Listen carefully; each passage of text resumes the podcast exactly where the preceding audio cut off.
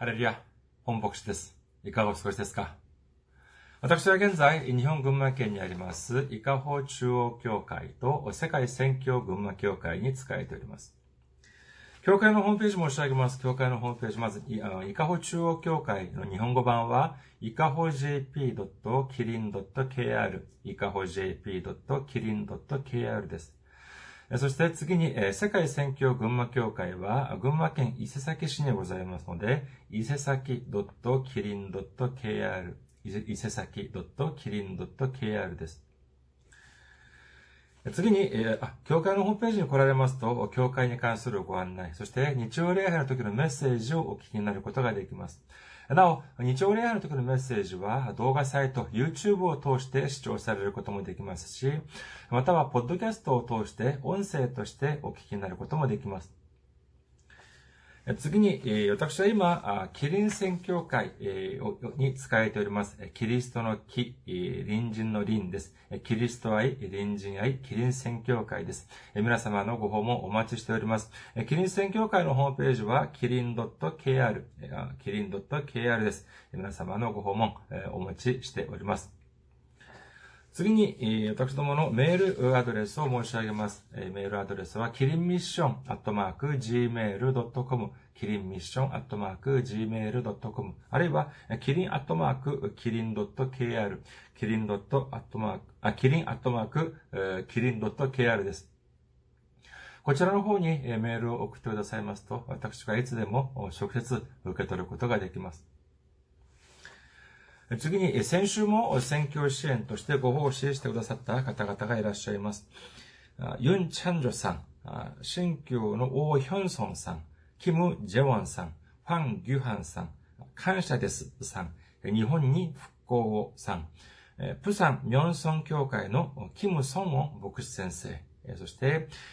イェイン協会のキム・ヨンス牧師先生が選挙支援としてご奉仕してくださいました。ありがとうございます。本当に大きな励みになります。イエス様の驚くべき祝福と溢れんばかりの恵みが共におられますようお祈りいたします。次に、選挙支援としてご奉仕してくださる方々のためにご案内いたします。まずは、日本にある銀行です。群馬銀行です。店番号は190、口座番号は1992256です。群馬銀行、店番号は190、口座番号は1992256です。次に、ゆうちょ銀行のご案内です。ゆうちょ銀行は、記号は10450、番号は35644801、えー、天板は048です。ゆうちょ銀行、記号は10450、番号は356-44801、えー、天板、店の番号、天板は048となっております。次に、韓国にいらっしゃる方々のためにご案内いたします。これは韓国にある銀行です。KB 国民銀行です。口座番号は079210736251 07921-0736-251 KB 国民銀行、口座番号は079-21-0736-251となっております。私どもの教会はまだ財政的に自立した状態ではありません。皆様のお祈りと選挙支援によって支えられております。皆様のたくさんのお祈り、ご関心、ご奉仕、ご参加、お待ちしております。次に、今日の御言葉を見ています。今日の御言葉は、ローマ人の手紙9章6節から9節までの御言葉です。ローマ人の手紙9章6節から9節お読みいたします。しかし、神の言葉は無効になったわけではありません。イスラエルから出た者が皆イスラエルではないからです。アブラハムの子供たちが皆アブラハムの子孫だということではありません。むしろ、イサクにあってあなたの子孫が起こされるからです。すなわち肉の子供がそのまま神の子供なのではなく、むしろ約束の子供が子孫と認められるのです。約束の御言葉はこうです。私は来年の今頃来ます。その時、さらには男の子が生まれています。アメン。ハレルヤ。主を愛する方はアメンと告白しましょう。アメン。今日は皆さ皆様と一緒に、ローマ人の手紙の公開77回目の時間といたしまして、約束の子孫となるために、約束の子孫となるためにというテーマで恵みを分かち合いたいと思います。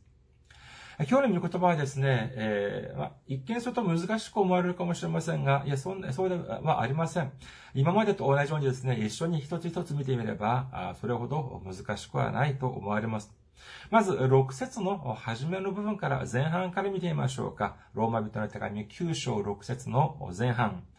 しかし、神の言葉は無効になったわけではありません。さあ、この御言葉を理解するにはですね、まず神様がイスラエルのためにおっしゃった言葉を知らなければなりません。出エジプト記19章を見てみましょうか。出エジプト記19章5節から6節今もしあなた方が確か確かに私の声に聞き従い、私の契約を守るなら、あなた方はあらゆる民族の中にあって私の宝となる。全世界は私のものであるから。あなた方は私にとって最初の王国、聖なる国民となる。これがイスラエルの子らにあなたが語るべき言葉である。というふうに書かれております。イスラエルは間違いなく神様から選ばれた民族でありました。神様は間違いなく、イスラエルの民を救う、救うという、そういうふうにおっしゃっております。しかし、パウロはですね、今、主に違法人を対対象として働きをしています。それでは、じゃあ、この、イスラエルの民を救われるというこのような言葉というのは、このような神様の言葉というのは無効になったものかというと、そうではないというふうに書いているのであります。つまり神様がイスラエルの民を救おうとされている計画はなくなったのではなく、まだ生きているというふうに明らかにしているのであります。そして、その次に、えーえー、書かれている内容というのは、続いて書かれて内書かれている内容というのは、まさしくこの主張に関する根拠、つまり、神様は依然としてイスラエルの民を救おうとされている。その根拠を、まあ、列挙しているというふうに言えます。それではじゃあ、本文に入る、本論に入る前にですね、まず一つ確認していきたいと思います。ローマ人の手紙、ローマ人の手紙は、パウロがローマにある教会に宛てた手紙であります。ローマ人の手紙一章13節この前の時間に続きましてもう一度見てみることにいたします。ローマ人の手紙一章13節兄弟たち知らずにいてほしく、知らずにいてほしくはありません。私は他の違法人たちの間で得たように、あなた方の間でもいくらかの身を得ようと何度もあなた方のところに行く計画を立てましたが、今に至るまで妨げられてきました。パウロはローマに行くことを切に望んでいました。そしてその理由は何かというと、違法人たちの間で得たような、そのような身をあなた方の間でも身を結ぼう、結びたい。このように思っているからであるというふうに言っております。つまり、ローマにいる違法人たちと、その信仰の実を結びたい。そういうふうに理解できるのでありますから、おそらくローマにいるこの受け取り人のほとんどの場合は違法人たちであったというふうに推定されるのであります。それでは、この手紙の中でですね、さあ、イスラエルの民、イスラエルの民、イスラエルの民に対する、その救い、これをまあ、諦めていない、無効になっていない、というふうに言う理由は何かということなのであります。今は、まあ私は、まあ違法人たちを対象にして働きをしていますけれども、イスラエルの民に対するその神様の御言葉は依然として有効であるから、依然として、イスラエルの民は神様が選ばれた民であるから、あなたたちも、イスラエル、あなたたち違法人たちも、イスラエルの民を無限にしてはいけませんよ。無視してはいけませんよ。パウロは今、このことを、このようなことを言いたいのでありましょうか。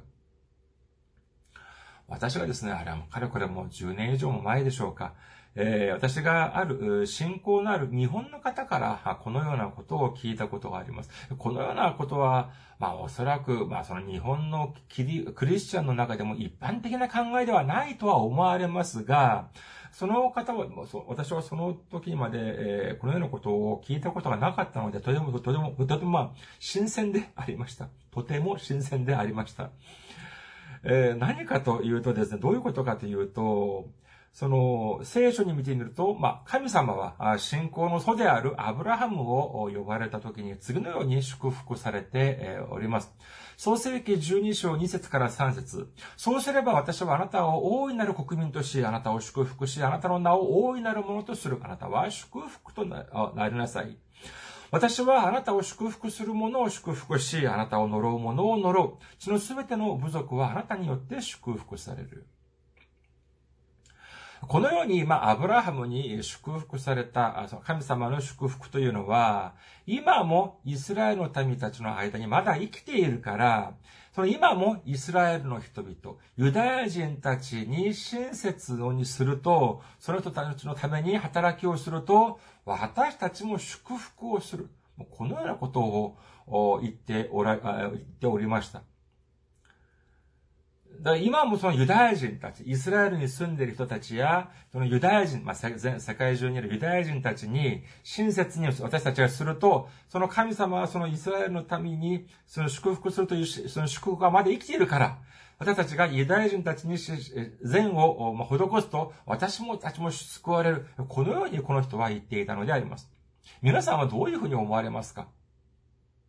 じゃあ、今、パウロが言いたいことは、神様はイスラエルの民たちの救いを諦めなかった。という主張。これは、この、じゃあ、この手紙を受け取る、受け取り人であるあなたたちも、イスラエルの民たちに善を施しなさい、親切にしなければならない。そうしなければ、あなたたちは祝福されないよ。イスラエルの人たち、ユダヤ人たちに親切にしてこそ、祝福をあなたを受けることができるんだよ。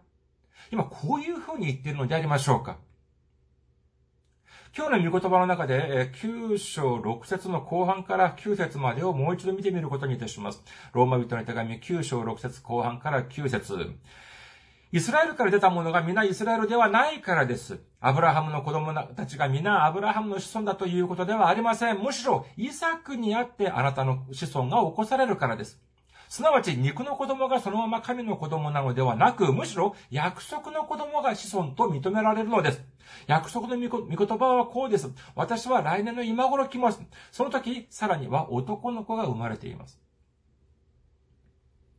パウロは次のように言っています。どどどういうふうに言ってるのかというと、イスラエルから生まれた者がみんなイスラエルの子孫ではないということなのです。ここでイスラエルというのは、これは、まあ国の名前というよりですね、人の名前として受け取った方が、まあ理解しやすいと思われます。創世記32章28節を見ています。創世記32章28節その人は言った。あなたの名はもうヤコブとは呼ばれない。イスラエルだ。あなたが神とまた人と戦って勝ったからだ。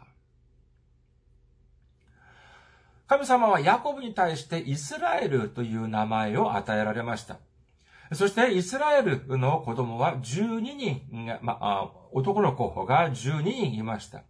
それでイスラエルの人々はこの12人の男のま子孫であるから、そのそれぞれの部族、まあイスラエルの人々はすべてその12の部族のいずれかに属していたのであります。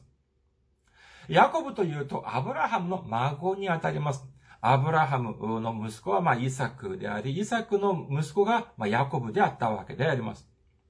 それではじゃあ、アブラハムは、その彼の息子は、イサクしかないのかというと、いや、イサク以前に誰がいましたか？そうです。イシュマエルがいました。神様はですね、アブラハムに、何というふうにおっしゃったのかというと、あなたの子孫は夜空の星のように、え海辺の砂粒のようにたくさんが増えるというふうにおっしゃいました。しかしですね、そもそもその時は、そのアブラハムには、いやもう夜空の星は愚か、子供が一人もいなかったのであります。しかしにもかかわらず、アブラハムは神様の御言葉を信じて待ちました。しかし、待てど暮らせど子供をくださいません。一日一日、年老いていくだけです。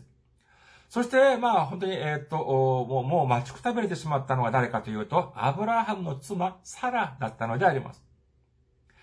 さら曰く、自分の女奴隷であった、女奴隷と間に、その、女しもべの、との間に息子を産みなさい。こういうふうに言ったのであります。それが神様の本当の意図なのかどうか、あなたはもう知らないじゃない。だから、私ではなく私のしもべである、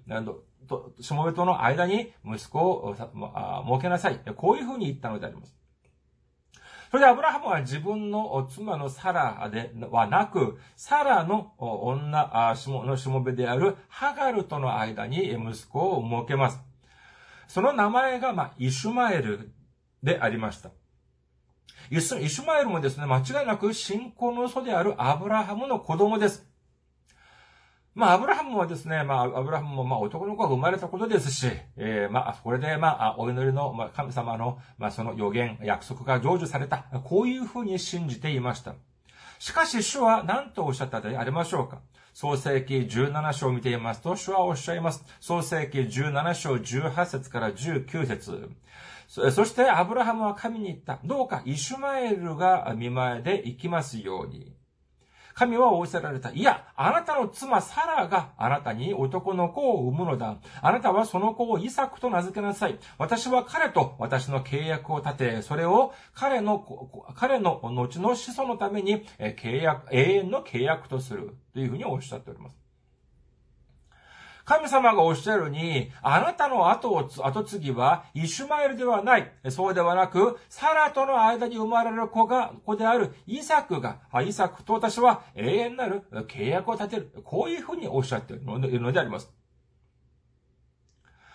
もう私たちは実はですね、その、まあ、アブラハムの子供だというと、まあ、教会に長く通っている方もですね、まあ、アブラハムの子供って言えば、まあ、イサクと、まあ、イシュマエルくらいじゃないかというふうに思って、えー、思いがちなんですけども、いや、そうではありません。アブラハムの妻であるイサク、そして、その、イサクは、その母である、その、サラ、あそのアブラハムの妻であるイサクであり、その、イサク、あ、あ、ごめんなさい。アブラハムの妻である、そしてイサクの母であるサラです。アブラハムの妻であるサラが、えー、まあ、その天国に行った後、亡くなった後ですね、アブラハムはまた妻を迎え入れます。え創世記25章1節から2節アブラハムは再び妻を迎えた。その名はケトラーと言った。彼女はアブラハムにジムラン、ヨクシャン、メダン、ミディアン、イシュバク、シュアハを生んだというふうに書かれております。アブラハムはですね、自分の妻であるサラが亡くなった後、まあ、妻をまた新しく迎え入れて、子供を6人も産んだということなのであります。ここまで見てみると、そのアブラハムはハガル、サラ、そして、ケトラの3人の女性の間で子供を授かりました。まず、そのハガルとの間にイシュマエルを授かり、そして、妻であるサラとの間にイサクを設け、そして、えー、最後に、えー、妻として迎えたケトラとの間で6人を設けました。その、じゃあ、K は、じゃあ、どうなるかと、1たす1たす6です。そして、全体は合計8人の子供を設けたということになります。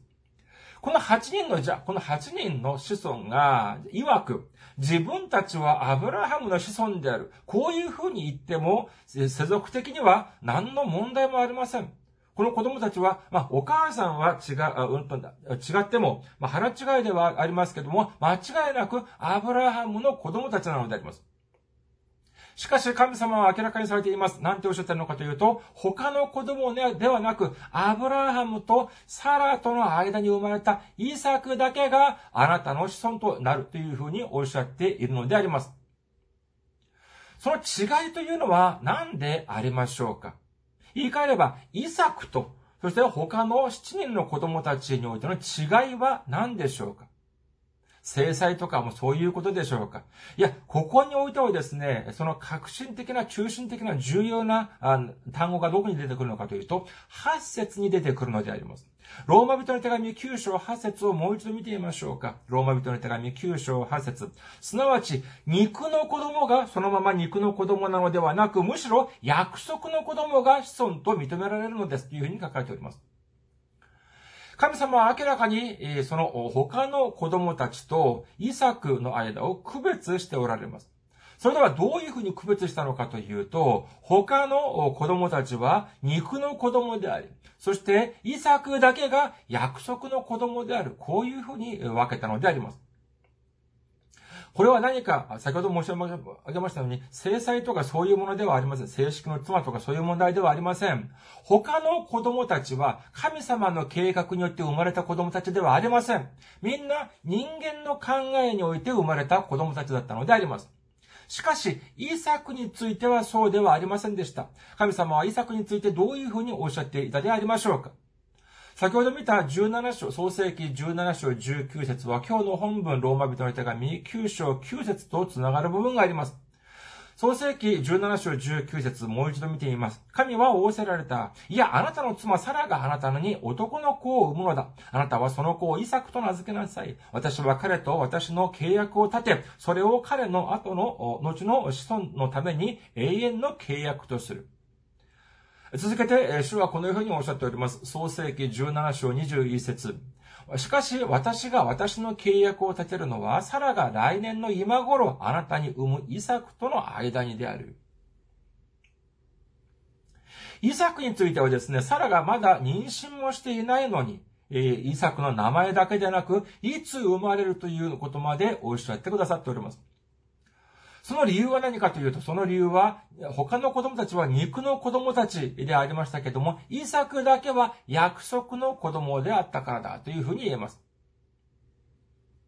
それでは、約束の子供っていうのはどういうことでありましょうかただ、あいついつに生まれるだろうという約束があったから、約束の子供なのでありましょうかいや、違います。そうではありません。先ほど見たみたようにですね、神様はイサクだけでなく、彼のその子孫たちと永遠なる契約をするというふうにおっしゃっております。永遠なる契約とは何でしょうか？それはまさしく祝福の契約、救いの契約なのであります。だからこそ、信仰において、アブラハムの子孫は、アブラハムからイサクに、イサクからヤコブに、そしてヤコブから12の子供たちに受け継がれるということになるのであります。当時ユダヤ人、イエス様の当時ですね、ユダヤ人たちは自分たちがアブラハムの子孫であるということについてとても高いプライドを持っておりました。その理由は何かというと、自分たちだけが、自分たちだけが神様から選ばれた民族であり、民であり、自分たちこそが救われるべき民である。こういうふうに信じて疑わなかったからなのであります。しかし、これは誤った考えであります。聖書を見ていますと、バプテスマのヨハネが次のように言っております。マタイの福音書3章9節あなた方は、我々の父はアブラハムだと心の中で思ってはいけません。言っておきますが、神はこれらの石ころからでもアブラハムの子らを起こすことができるのです。この言葉を言っているアブラハム、あそのヨハネ、えー、バプテスマ、バプテスマのヨハネ自身も、洗礼者ヨハネ自身も、間違いなくイスラエルの民でありました。アブラハムの子孫であり、イスラエルの民でありました。しかし、言ってみれば、まこの外見上のこの、ま系図とか、それは何の意味もない。あなたたちが自ら自分はアブラハムの子孫だというふうにしてです、して、まあ、プライドを持っているかもしれませんが、神はこのような何の意味もない、その、本当に値打ちもない石ころを使ってでもアブラハムの子孫として、えー、することができる。こういうふうにおっしゃって、こうこういうふうに言っているのであります。このバプテスマのヨハネの言葉はですね、今日の御言葉とも深いつながりがあるというふうに言えます。先週申し上げましたように、このイスラエルの民、当時のイスラエルの民たちは、違法人に対して、対してとても激しい差別がありました。それこそ人間以下、あもう、道端の石ころのレベル、石ころみたいにその違法人を考えていたと言っても過言ではありません。しかし、この洗礼者ヨハネ、バプテスマのヨハネの言葉によりますと、どうでしょうか？この石ころというのを違法人と言い換えてみるとどういうふうになりますか？神様はあなたたちが差別をする違法人たちもアブラハムの子孫として作ることができる、こういうような意味にならないでしょうか？今日の本文を見てみますと、アブラハムは肉の子供たちがアブラハムの子孫ではなく、約束の子供こそが本当のアブラハムの子孫、つまり神様から選ばれた子孫であるということを信じる皆様であることをお祈りいたします。彼の神様がアブラハムの子孫、イスラエルの子孫を選ばれて、そして祝福して救うという神様の御言葉は無効になったのではありません。その御言葉は今も生きている神様の御言葉なんです。しかし、だから、じゃあそれでは、あその、じゃあ本当にその遠くにある、日本からしてみれば本当に遠くの国にあるイスラエルの人々、あるいは DNA、世界中にいる DNA 的なユダヤ人たちを指すのでありましょうか。ローマ人の手紙には何て書いてありましたか？ローマ人の手紙1章28節から29節。外見上のユダヤ人がユダヤ人ではなく、また外見上の体の割礼が割礼ではないからです。かえって人目に隠れたユダヤ人がユダヤ人であり、文字ではなく、御霊による心の割礼こそ割礼だからです。その人への称賛は人からではなく、神から来ます。というふうに書かれております。立法的に受け、割礼を受けたからといって、それ、ユダヤ人というのではありません。外見的な割礼がもう意味がな、意味意味がないように、外見的なユダヤ人、え、DNA 的なユダヤ人、DNA 的なアブラハムの子孫というのはもう何の意味もなさないということなのであります。むしろ、その肉のユダヤ人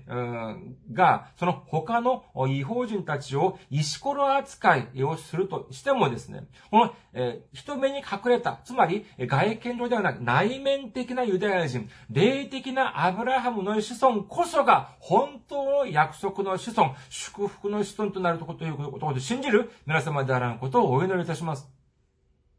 それでは、私たちはどうすれば約束の子孫、祝福の子孫になることができるのでありましょうかさあ、ここで一つ考えてみましょう。よく質問をします。よく考えてみてください。私たちの信仰において、約束というと、それは何を指す言葉でありましょうか？約束。ヒントを差し上げます。えー、この約束と、信仰の中において約束というのは、私たちが知っている本当に馴染み深い約束が2種類あります。2つあります。この約束は何でしょうか？実際に礼拝においてこれを伺ったらなかなか答えが出ませんでした。さあ、最後に、じゃあもっとその、まあ、えっと、簡単なヒント、もっとわかりやすいヒントを出します。この二つの約束、一つは古い約束であって、もう一つは新しい約束です。何でしょうか？二つの約束。一つは古い約束、もう一つは新しい約束です。最後に、これも最後の本当にヒントです。まだわからないということであれば、さあ、新しい約束。二文字に略してみてください。新しい約束。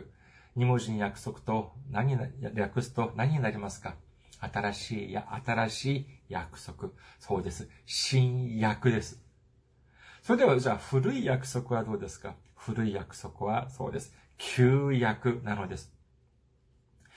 古い約束は旧約聖書であり、そして新しい約束は新約であります。つまり、約束という言葉は旧約と新約、つまり聖書全体という言葉になるのであります。それではじゃあ古い約束は何でしょうか？旧約を見ていますと、繰り返し登場するのがキリスト、メシア、救世主が来られるという内容です。その約束はじゃあ成就されましたか？されませんでしたか？そうです。成就されました。イエス様が十字架で亡くなられて3日目に蘇られました。そして弟子たちの前に現れて次のようにおっしゃっております。ルカの福音書24章44節から45節そしてイエスは言われた。私がまだあなた方と一緒にいた頃をあなた方に話した言葉はこうです。私についてモーセの立法と預言者たちの書と詩篇に書いてあることはすべて成就しなければなりません。それからイエスは聖書を悟らせるために彼らの心を開いて、ここに見て、これ、見られる、このモーセのその書というのと、モーセの立法という預言者たちの書と、詩篇に書いてあることは全て成就しなければならない。この、じゃあこのモーセの立法と預言者の書と支援というのは何かというと、これは分かりやすく言えば、旧約聖書全体を指します。言い換えれば、その、旧約創世記からマラキ書までの全て予言されていたこと。つまり、神様の一人子であるイエス様が来られて、私たちの身代わりとなって刑罰を受けて、懲らしみを受けて、そして、その事実を信じることによって、私たちの罪が許され、救われるという約束であるという、救われるということが約束であるということを信じる皆様であることをお祈りいたします。それではじゃあ新約ではどうでしょうか？新約を見ていますと、その新約聖書をですね、4文字で表すのであれば、どういう風になるのかというと、新約聖書27巻あります。マタイの福音書から、そのヨハネの目録まで27章あります、27巻ありますけれども、これを4文字で表すと何かというと、来られるという風に言えます。使徒の働き一章十一節を見てみましょう。そしてこう言った。ガリラヤの人たち、どうして天を見上げて立っているのですか？あなた方を離れて天に上げられたこのイエスは天に登っていくのをあなたが見た、あなた方が見たのと同じありさまでまたおいでになります。ヘブル人の手紙10章37節もうしばらくすれば来たるべき方が来られる。遅れることはない。ヨハネの目視録1章7節見よ、その方は雲と共に来られる。すべての目が彼を見る。彼を突き刺した者たちさえも、地のすべてのの部族は彼のゆえに胸を叩いて苦しむ。しかり、アーメン。ヨハネの目視録22章20節これらのことを証しするお方が言われる。しかり、私はすぐに来る。アーメン。主イエスを、主イエスよ、来てください。新約聖書を見ていますとですね、主がまた来られるという御言葉、再び来られる、すぐに来られるという御言葉が繰り返し記録されております。それではじゃあ聖書の全体の御言葉はどうでしょうか旧約もそうであり、新約聖書もやはりしかりであります。聖書全体がイエス様が来られるという約束の言葉で満ちているということを信じている皆様であらんことをお祈りいたします。それではじゃあ、約束の子孫というのは何でありましょうか？それはまさしく約束の御言葉である神様の御言葉、聖書の御言葉を守るものが約束の子供、約束の子孫というふうに言えます。マタイの福音書7章21節を見てみましょう。マタイの福音書7章21節私に向かって主よ主よというものが皆天の御国に入るのではなく、天におられる私の父の御心を行うものが入るのです。ヨハネの目視録22章7節見よ、私はすぐに来る。この書の予言の言葉を守る者は幸いである。聖書を見てみますと、どのように書かれておりますか？威厳を唱える者が救われる。40日間断食をすれば救われる。こういうふうに書いているでしょうかいいえ、違います。そうではありません。救いというのはまさしく神様の御言葉である聖書の御言葉を守り、そして聖書の御言葉通りに行う者だけが救われるということを信じる皆様であることをお祈りいたします。イエス様は3日目に蘇られた後、すぐに天に昇られたのではありません。使徒の働き一章三節イエスは苦しみを受けた後、数多くの確かな証拠を持ってご自分が生きていることを人たちに示された。40日にわたって彼らに現れ、神の国のことを語られたというふうに書かれております。聖書の記録を見てみますと、その蘇った後、40日間も、その、えー、人たちの前に現れて、そして神の国のことを語られたということでありますけれども、それでは具体的にどのようなことを語られたのでありましょうかルカの福音書24章27節それからイエスはモーセやすべての預言者たちから始めて、ご自分について、えー、聖書全体に書いてあることを彼らに解き明かされたというふうに書かれております。この御言葉によりますとですね、蘇られたイエス様が弟子たちに、の前に現れて何をされましたか？死人を生き返らせましたか？水をブドウ酒に変えられましたか？いいえ、違います。もっと急がなければならないことがありました。もっと大事なことがあったのであります。それは何かというと、聖書の勉強をしたのであります。これ聖書の勉強はどのようなものか、これ先ほど申し上げましたこのルカの福音書24章27節がもう本当に、明らかにされております。聖書勉強というのは何かこれはご自分について、つまりイエス様について聖書全体に書いてあることを解き明かすこと。これこそがまさしく聖書勉強の核心なのであります。中心なのであります。じゃあどうしてイエス様はその聖書勉強会をしたのかというと、その理由は、この約束の御言葉である聖書をちゃんとしっかり守、しっかり知って、守って、そして行ってこそ、初めて約束の子供として認められる、約束の子孫として認められるということを信じる皆様であることをお祈りいたします。しかし、私たちの姿はどうでありましょうか？聖書を読みません。御言葉を知ら読まずに、ただ自分たちの考えで、えー、行いをしております。昔ですね、その、結構、教会に長く帰っていた人、そして信仰が熱いというふうに言われた人とに会ったことありますけども、その人はですね、その信仰について、えー、言うときには、聖書の言葉は何も言いません。悪魔を退けたこと、病気が治ったこと、断食をしたこと、夢に何かを見たこと、こんなことしか言わない、言わないのであります。いや、聖書も知らずにどうやって主を知ることができ、そしてどうやってしっかりとしたまともな信仰を持つことができるでありましょうか最後に皆さんに質問いたします。皆さんがどれをどれくらい聖書を知っておられるか、点検してみましょうか。さあ、皆さんの周りにいる人は、皆さんが教会に通っているのか、皆さんがイエス様を信じているのかどうか、どういう風にして知ることができるという風に聖書に書いてあるでしょうか。もう一度申し上げます。皆さんの周りにいる人々は、皆さんが教会に通っているということ、皆さんがイエス様を信じて、しっかりちゃんと信じているということを、どういう風にして知ることができるという風に聖書には書いてあるでしょうか。日曜日をしっかり守るとイエス様を信じると人と、人々は認めるということでしょうか酒やタバコをしないと、ああ、あの人はイエス様をちゃんと信じているというふうに認められるのでありましょうか40日間断食をすると、ああ、あの人は信仰が素晴らしい人だというふうに認められる。このように聖書には書いてあるのでありましょうかもしそれが本当なのであれば、日曜日にはもう何があっても、もう教会に行かなければなりません。仕事はもう絶対にしてはいけません。酒やタバコなんてもってのほか、そんな人にはもう近くにも行って、近づいてもなりません。